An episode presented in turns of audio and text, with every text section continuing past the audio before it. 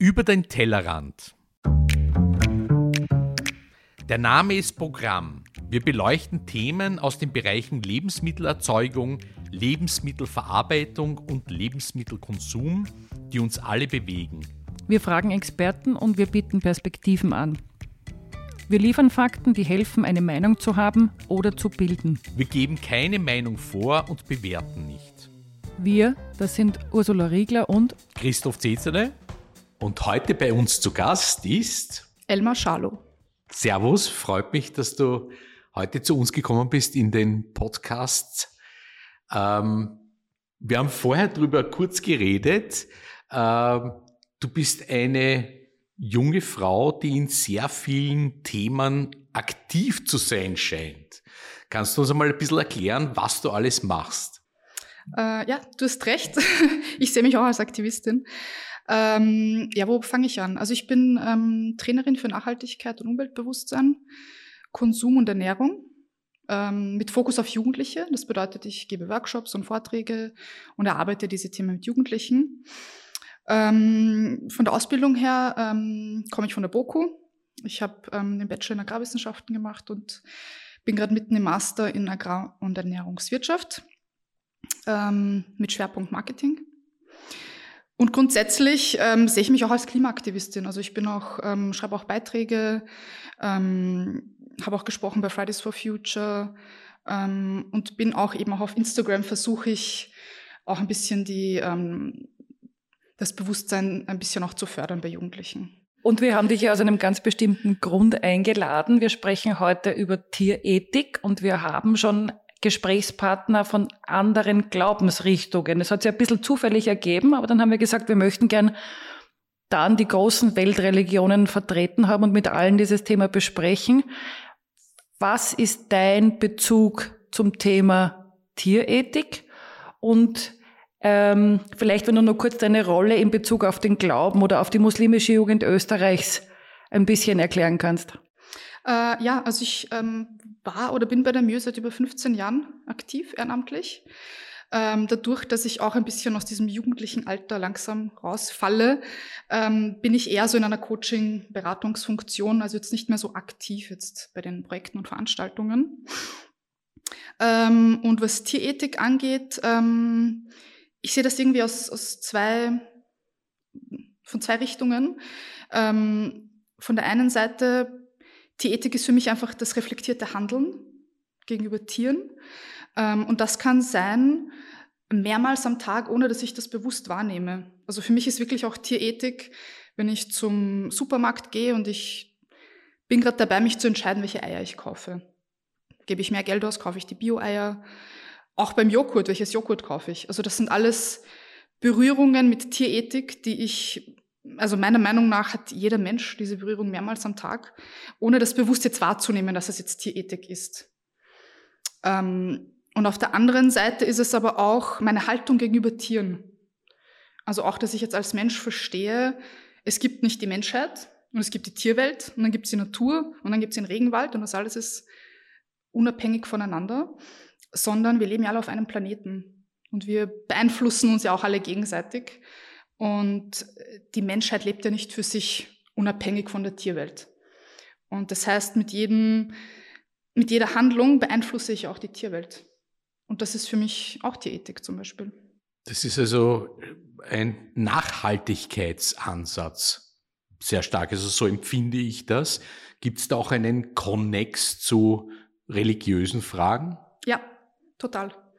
Ähm, und zwar, also ich habe mir auch gestern das Gedanken gemacht, ähm, im Islam ist es ja so, dass der Mensch und, und, und das Tier gleichermaßen als Lebewesen erschaffen wurde. Und weder ist jetzt der Mensch übergeordnet dem Tier gegenüber noch umgekehrt. Ähm, sie sind beide Lebewesen, aber sie unterscheiden sich auch sehr stark voneinander. Ähm, der Mensch hat einen Verstand. Ähm, der Mensch ähm, hat die Freiheit, sich zu entscheiden, was er machen möchte, wie er handeln möchte.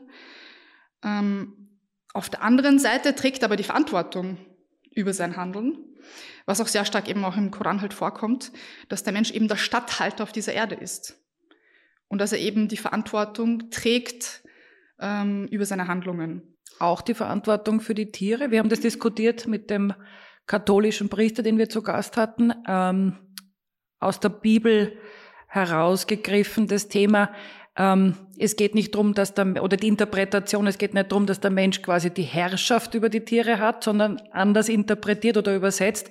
Es geht um so eine Art Fürsorge, wenn ich es richtig in Erinnerung habe. Ja, der Wolfgang Kimmel hat das äh, Stewardship ja. genannt, soweit ja. ich mich erinnere. Mhm. Also eine Fürsorge für die Umwelt. Und weil du sagst Verantwortung das, oder Stadthalter, das heißt, das definiert der Koran das, dass wir auch Fürsorge tragen und, und um die Tiere oder um ihr Wohlergehen kümmern sollten? Mhm, ja, im Englischen wird das auch Stewardship, Stewardship genannt. Ähm, und zwar die Fürsorge für die ganze Welt. Also das bedeutet, wir haben diese ganzen Ressourcen, ähm, wir können sie nutzen, sie sind da, aber ähm, mit einem gewissen Verantwortungsbewusstsein. Dass ich nicht, und dann, Christoph, jetzt kommen wir zu dem Punkt, nicht, dass ich, dass ich diesen Planeten nicht komplett bis zur letzten Ressource verwende, ähm, und nach mir die Sintflut, sondern es kommen ja noch viele Generationen nach mir. Und das ist für mich immer, auch wenn ich Workshops vorbereite, haut mich das immer vom Hocker, dass du einfach die Nachhaltigkeitsgedanken auch schon äh, in allen Religionen auch schon eigentlich ähm, festgeschrieben hast. Ähm, da muss man eben auch offen dafür sein, das auch anzunehmen. Ähm, genau. Sind diese Regeln im Koran festgelegt, schriftlich? Na, du hast, es gibt verschiedene, es gibt verschiedene Kapitel und verschiedene Verse. Und das jetzt, und die Kapitel haben auch bestimmte Namen. Es gibt zum Beispiel sieben Kapitel, die auch Tiernamen haben, wo auch viele Tiergeschichten vorkommen. Ähm, und es gibt bestimmte Hinweise, wie man sich mit gewissen Tieren zum Beispiel auch zu verhalten hat. Und es kommt auch natürlich vor, ähm, die Tiere existieren. Ihr könnt die Tiere verwenden. Ihr dürft sie essen. Ihr dürft sie als Transportmittel verwenden. Aber es gibt da natürlich auch Beschreibungen, ähm, wie das zu erfolgen hat. Ich kann das nicht komplett maßlos machen, wie ich möchte und, und, und ähm, wie ich will, sondern ähm, ja, das Ganze wird eben so beschrieben, dass es eben gewisse Grenzen auch dafür gibt. Das würde mich interessieren ähm, im Detail. Wie definiert man hier, wir haben bei uns das Wort der Nutztiere oder wir beschäftigen uns in dem Podcast ja sehr stark mit den Nutztieren, weniger mit den Haus- oder mit den Heimtieren. Ähm, und du hast vorhin gesagt, der Mensch hat sozusagen die Erlaubnis, die Ressourcen zu nutzen, ähm, die natürlichen Ressourcen, auch die Tiere, er darf sie essen. Ist das, oder wie beschreibt der Koran das? Warum da dürfen wir Tiere töten? Zu welchem Nutzen? Unter welchen Bedingungen? Gibt es dann, dann Vorschriften? Wie dürfen wir oder wie muss man sie töten? Das würde mich interessieren. Ähm, es gibt, es gibt gewisse Stellen, wo es eben über die Ernährung geht, wie man sich ernähren soll, ähm, welche auch sehr interessant ist. Und zwar geht es darum, dass man eben essen soll, was halal ist, was erlaubt ist und was gut ist. Und das ist gerade auch einfach so ein, ein brandheißes Thema, weil es immer in Kombination vorkommt. Was Nicht heißt denn halal? Halal eben das Erlaubte. Was erlaubt ist, also. Und wie definiert sich das? Ähm, eben kein Alkohol, kein Schwein und nichts Verendendes. Also Tiere, die geschlachtet worden sind. Ähm, und mehr nicht. Also da gibt es jetzt keine noch tieferen Erläuterungen.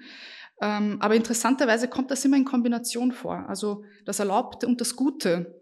Und dann ist eben die Frage, ähm, was ist jetzt das Gute? Und ich habe irgendwie jahrelang so mit meiner Interpretation gelebt, das Gute ist eben das, was gesund ist.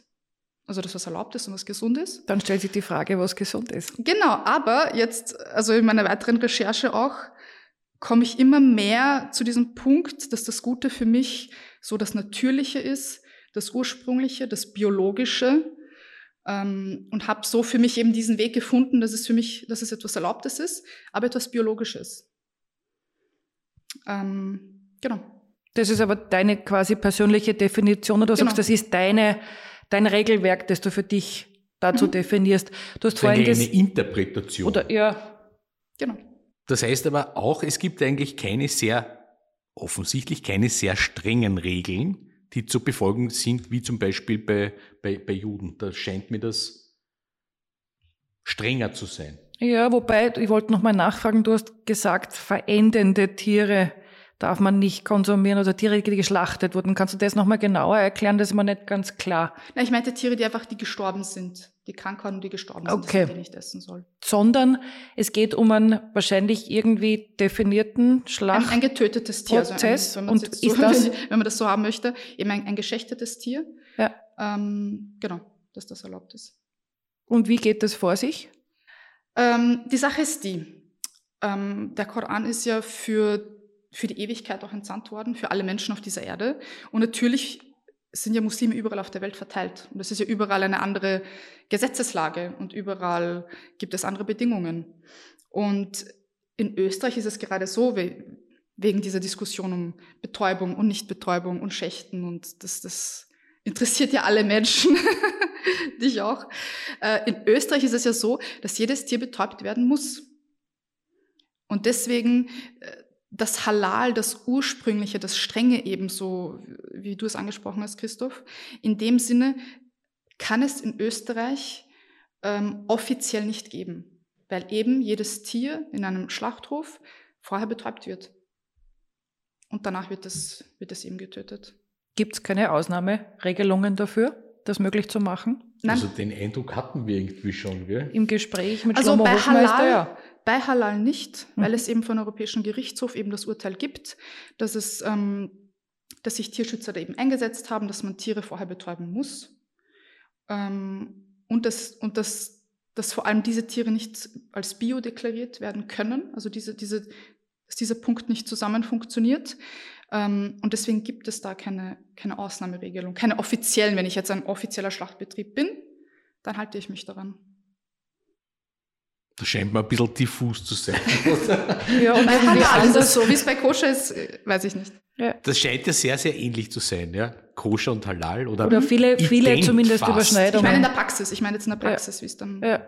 wie es dann gemacht wird. Äh, in unserem Gespräch mit dem äh, Gemeinderabbiner Hofmeister hat er uns eine Geschichte erzählt, dass er, während er in Israel gelebt hat, äh, zu Moslems Schächten gegangen ist, was ich eigentlich sehr interessant gefunden habe. Auf der einen Seite politisch, aber aufgrund der Nähe äh, der Rituale. Der Rituale eigentlich, eigentlich ja.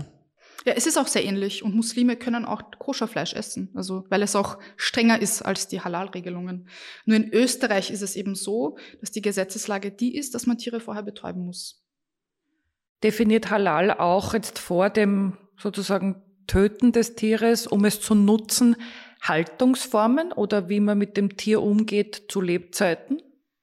Wie mhm. man es füttert, ich weiß nicht, wie man es halten sollte? Ähm ja, das ist ein bisschen kompliziert. Bei den Halal-Zertifikaten ähm, kommen, also bei diesen Halal-Standards kommen Tierhaltungsstandards gar nicht vor. Da geht es wirklich nur um die Form, ähm, dass die Tiere einzeln geschächtet werden, dass sie die anderen Tiere nicht sehen dürfen dabei.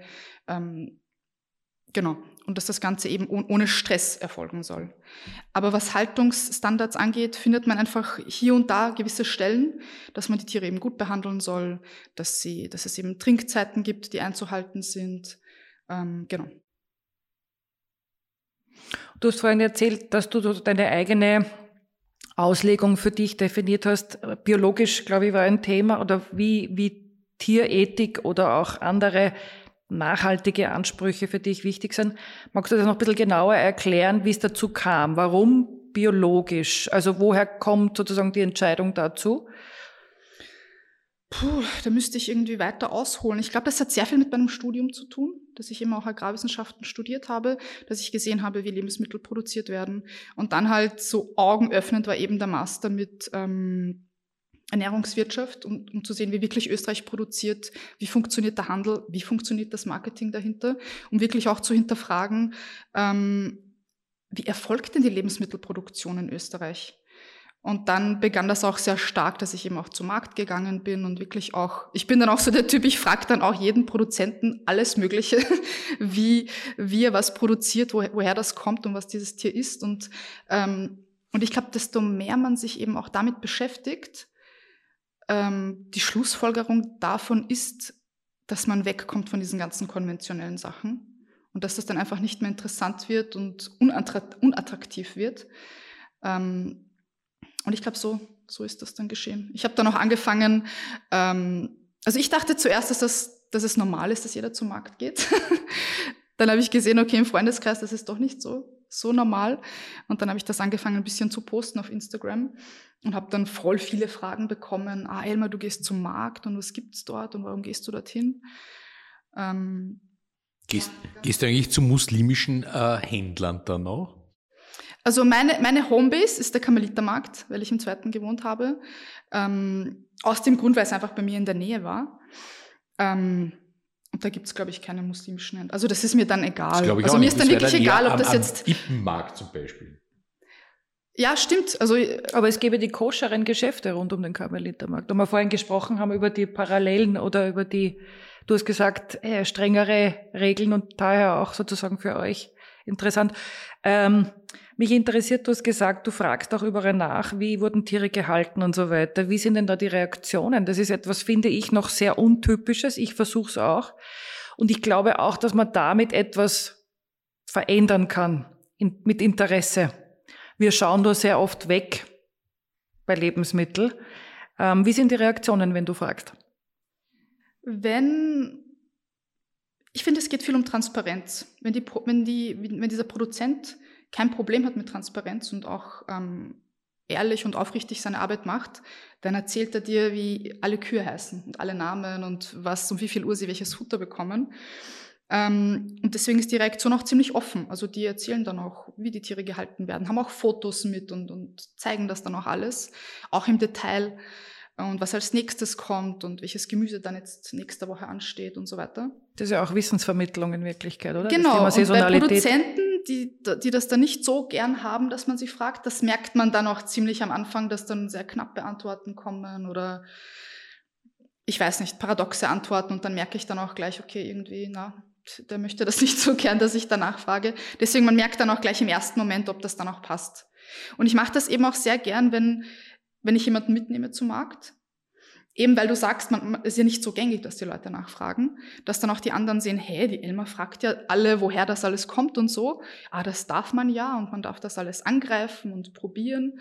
Und, ähm, und ich mag das eben. Also das, vor allem auch, dass das Bewusstsein geweckt wird, vor allem bei Jugendlichen, die eben, vor allem auch in Wien jetzt gar keinen Bezug vielleicht haben zu Lebensmittelproduktion und überhaupt gar keine Vorstellung haben, wie, wie Österreich produziert. Und dass es eben nicht normal ist, dass ich Himbeeren im Winter kaufe. Das ist halt für dich vielleicht logisch und normal, aber für einen Jugendlichen, der das jeden Monat im Jahr im Regal sieht, woher soll er wissen, dass es nicht jeden Tag in Saison ist? Und deswegen ist es schon notwendig, hier auch ähm, einen Fokus darauf zu legen. Fragst du im Restaurant auch nach? Ja. Und wie, ich bin immer die Ungute, die immer alles weil, Also ist ja gerade ein großes Thema, die Herkunftskennzeichnung, oder, die wir in Österreich diskutieren. Ähm, mein Eindruck ist, dass in Restaurants oder Gasthäusern das noch sehr wenig kommuniziert wird. In manchen Bereichen schon sehr stark, aber so jetzt allgemein gesprochen ist da wenig Transparenz und ich würde auch nicht sehen, dass viele Gäste nachfragen, aber ich halte es dort fast für noch wichtiger nachzufragen, oder? Na, es kommt auf die Restaurants natürlich ja, also an. es gibt Bereiche, wo das sehr ausgeprägt ist, wo das ja auch als Marketinginstrument äh, verwendet wird. Ja, oder auch die Überzeugung, warum jemand wohin geht, weil ich weiß, das ist ein Restaurant, die arbeiten mit kleinen Produzenten, Lieferanten, da kennt man die Betriebe, die die äh, beliefern, aber in der Breite, wie ist da die, wie sind da die Reaktionen, wenn du fragst? Ähm, die gleiche Sache wie bei den Produzenten. Also wenn, wenn sie eben, wie du sagst, mit kleinen Produzenten arbeiten und auch mit kleinen Gärtnereien und das eben auch ein Marketing, eine Marketing-Sache ist, die man auch nach außen zeigen möchte, ähm, dann wird auch gern berichtet. Das ist von hier und von da und so weiter.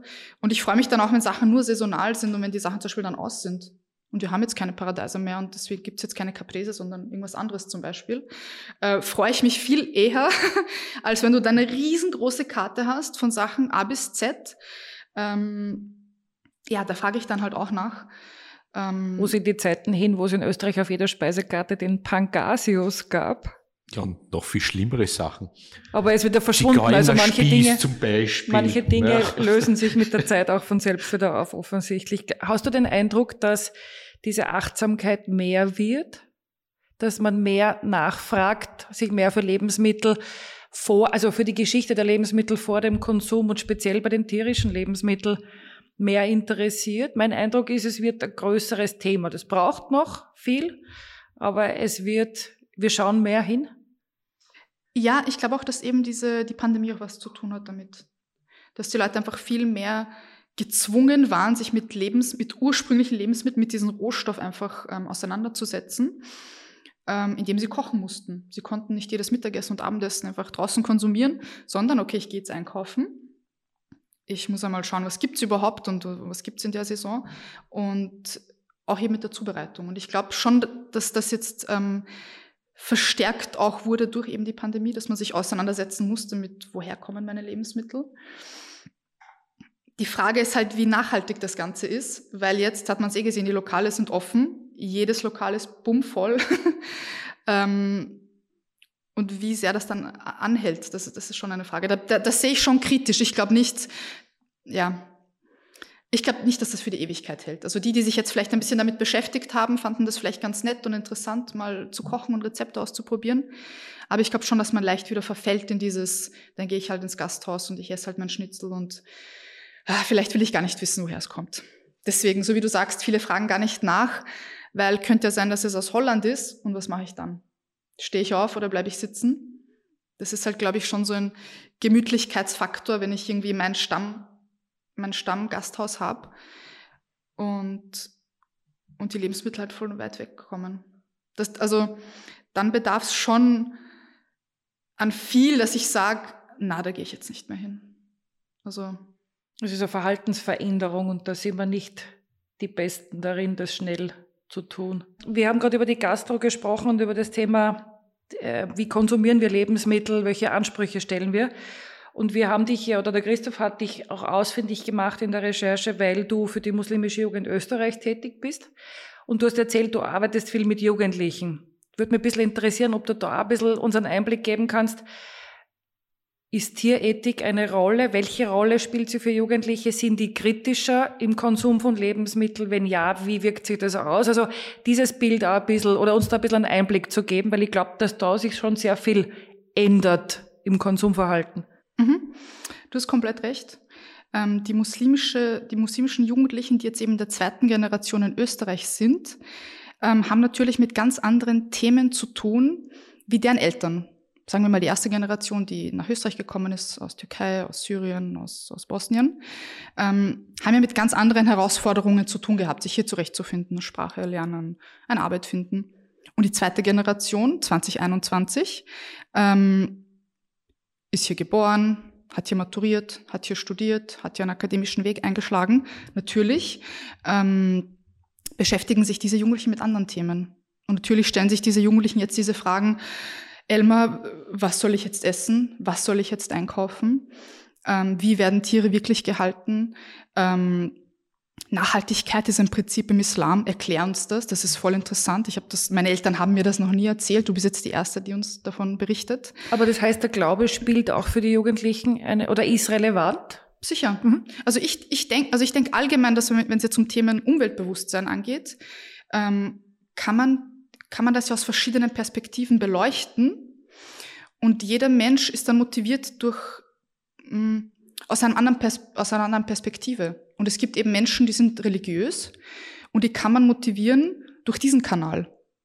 Und die sehen dann, boah, Nachhaltigkeit ist ein, ist ein Punkt im Islam und Umweltbewusstsein und das Klima ist wichtig und die Tiere sind wichtig.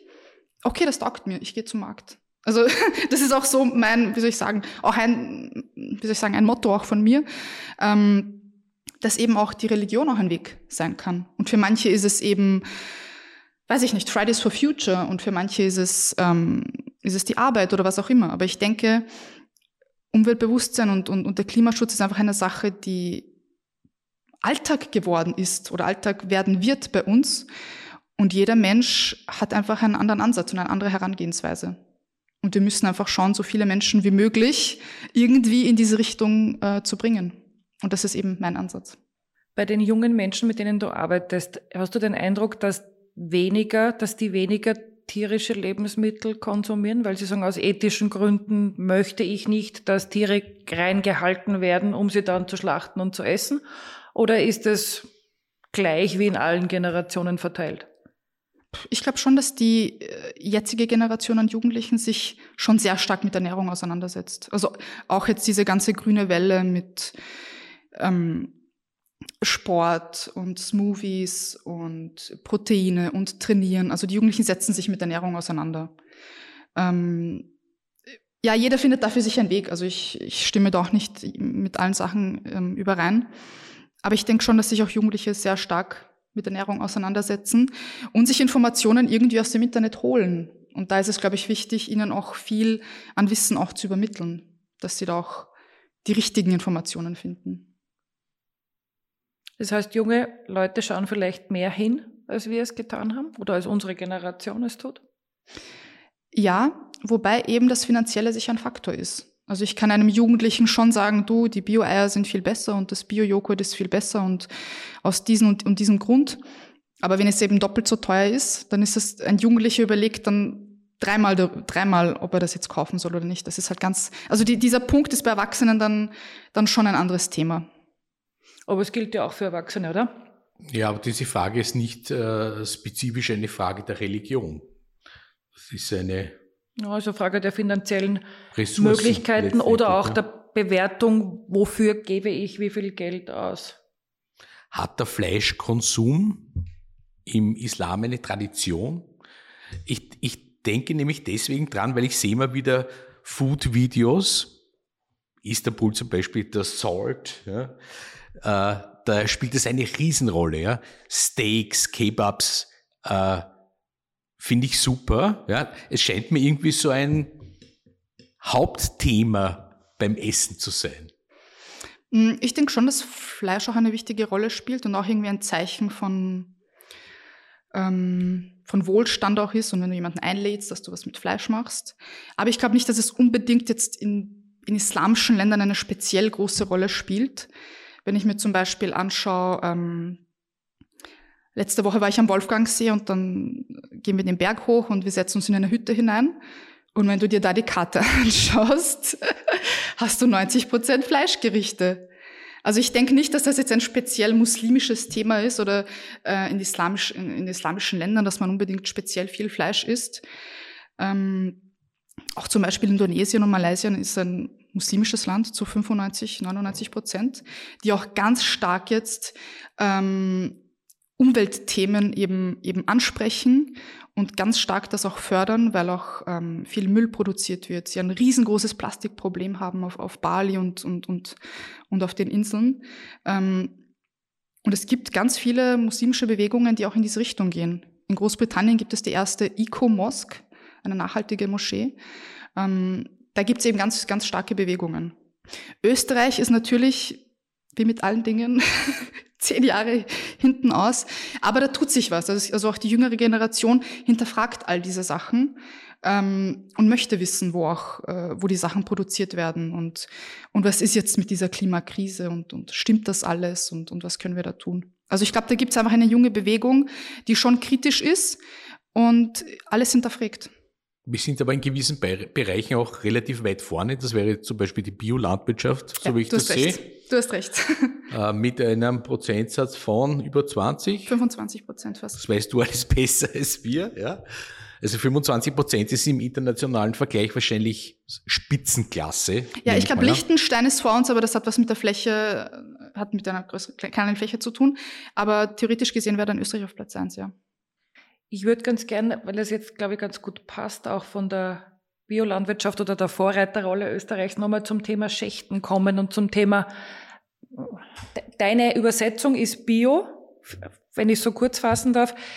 Und du hast vorhin gesagt, ähm, Schächten kann man eigentlich nicht völlig korrekt in Österreich umsetzen, weil Betäubungsvorgabe. Wie passiert es dann in Österreich? Du meinst mit Betrieben, die halal zertifiziert mhm. sind? Ähm, das passiert so, indem das Tier betäubt wird. Es wird geschächtet, aber man, ähm, man bemüht sich, dass es dann ein Muslim ist. Dass jemand, der mhm. Mitarbeiter, dass man sieht, okay, wir haben hier einen Betrieb, wir haben hier zwei Muslime und dann schaut, dann schaut man, dass die das dann machen. Und grundsätzlich schaut das da nicht anders aus. also, aber mit anderen Worten, es gibt gar keine Unterschiede, weil jedes Tier wird letztendlich durch Schächtung getötet. Der Schnitt passiert immer nach der Betäubung. Eigentlich genau, ist es damit so kein es. Unterschied, wie du sagst. Ja. Genau. Mein Eindruck des Gesprächs ist, dass äh, die Vorgaben des Islames so eigentlich minimal sind zum Thema Lebensmittel. Es gibt genau zwei Regeln, kein Alkohol, kein Schwein. Und der Rest ist eigentlich eine Interpretationssache, die dann beeinflusst ist von ganz normalen Themen wie Klima, Bio, Landwirtschaft. Genau, aber betrifft alle Religionen. Also unabhängig, ob ich mich, ob ich irgendwo in Oberösterreich wohne oder irgendwo in, in Jakarta, ist ja unabhängig davon. Ähm, wichtig ist, wo ich mich befinde und was ist die Situation und, ähm, und unter welchen Bedingungen lebe ich. Und wenn ich mir jetzt zum Beispiel Österreich anschaue oder die westliche Welt, wir leben in einer kompletten Konsumgesellschaft. Und wenn das gerade ein wichtiger Punkt ist, dann, dann möchte ich mich auch dafür einsetzen und auch hier Fragen, Fragen dafür finden. Und ich, ich finde so, es auch voll witzig, weil im Islam gibt es auch bestimmte, gibt es auch Verse, die beschreiben, ähm, esst und trinkt, aber übertreibt nicht. Übertreibt nicht und seid nicht maßlos in dem, was ihr tut. Und es ist voll spannend, wenn man über das Fasten spricht. Weil das Fasten gibt es auch in, in, fast allen Religionen. Ähm, und ich als Muslimin habe ja auch schon jahrelang gefastet. Und jedes Jahr kommt dann eben diese, diese coole Diskussion mit Studienkollegen zum Beispiel. Du fastest, also auch auf, auf Exkursionen zum Beispiel, wenn ich war. Du fastest und du isst den ganzen Tag nichts. Das kann nicht gesund sein und du trinkst nichts und was tut man sich an und so weiter. Und jetzt, wo einige Wissenschaftler herausgefunden haben, oha, das Fasten ist gesund und ein wissenschaftliches Buch nach dem anderen erscheint, ähm, haben die Menschen einfach eingesehen, aha, das, das, vielleicht ist da doch irgendwas dran. Und dieses Jahr ist eben von der Dr. Macedonia das Buch ähm, erschienen, Ist dich klug? aus Linz, eine, eine Professorin. Ähm, witzigerweise ist es kurz vor Ramadan erschienen und ich, ich habe es dann gelesen und ich musste so oft schmunzeln, weil es einfach ähm, auch das Fasten, das islamische Fasten auch beschreibt. Und, und sobald du ein paar Studien hast, die das Ganze belegen, wird es dann auf einmal irgendwie akzeptabler und dann ist es doch nicht ungesund und dann ist es doch gesund und dann wollen wir es doch machen und, ähm, und es mindert das Krebsrisiko und dann ist es, dann wird, dann ist es akzeptabel. Aber wenn es, wenn du es als religiöser Mensch machst, wird es bisschen belächelt und wird nicht ernst genommen und dann heißt, ah, das ist ja nicht gesund und dir kann es ja nicht gut gehen. Ähm, ja. Glaubst du, wissen die Österreicher zu wenig über den Islam? Ich glaube, die Menschen wissen zu wenig über die Muslime. Es wird immer berichtet über den Islam und Halal und die Tiere und weiß ich nicht was. Medial, also das kriegt ja auch jeder mit. Und es gibt ja kein brisanteres Wort als das Wort Halal. Und ihr habt jetzt auch gesehen, so brisant ist es jetzt wieder doch nicht, ähm, als dass man auch bewusst Muslime ähm, ans Licht holt, dass man bewusst Muslime interviewt, bewusst Muslime, ähm, dass es muslimische ähm, Journalisten gibt und dass Muslime auch im Fernsehen zu sehen sind, damit sie einfach berichten über deren Alltag. Weil es wird berichtet über den Islam und man hat halt irgendein Bild im Kopf, aber irgendwie kennt man sich doch nicht aus und zum Schluss, zum Schluss greift man halt zur Zeitung und das ist dann das Bild, was ich habe. Aber schlussendlich kann ich sagen, für die österreichischen Muslime äh, trifft das gar nicht zu. Nur man muss halt speziell sich auch um sie kümmern und auch politisch sie ein bisschen auch ähm, ans Licht holen. Du hast vorhin gesagt, ähm, ich glaube, der Koran definiert es, esst und trinkt, aber seid nicht maßlos.